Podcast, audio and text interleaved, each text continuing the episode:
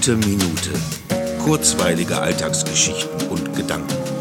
Mein Name ist Matthias Hecht und jetzt geht's auch schon los.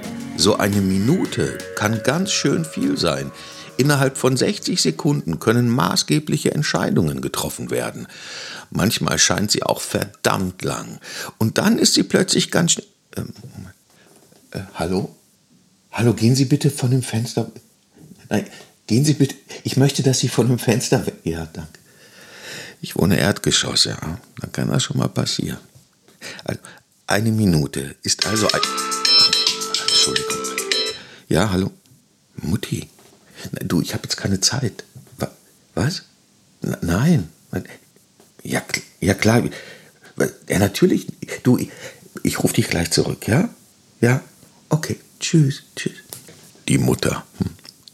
Man kann also innerhalb von einer Minute ganz viele unterschiedliche Dinge schaffen. Man kann zum Beispiel. Was? Schon vorbei jetzt, oder?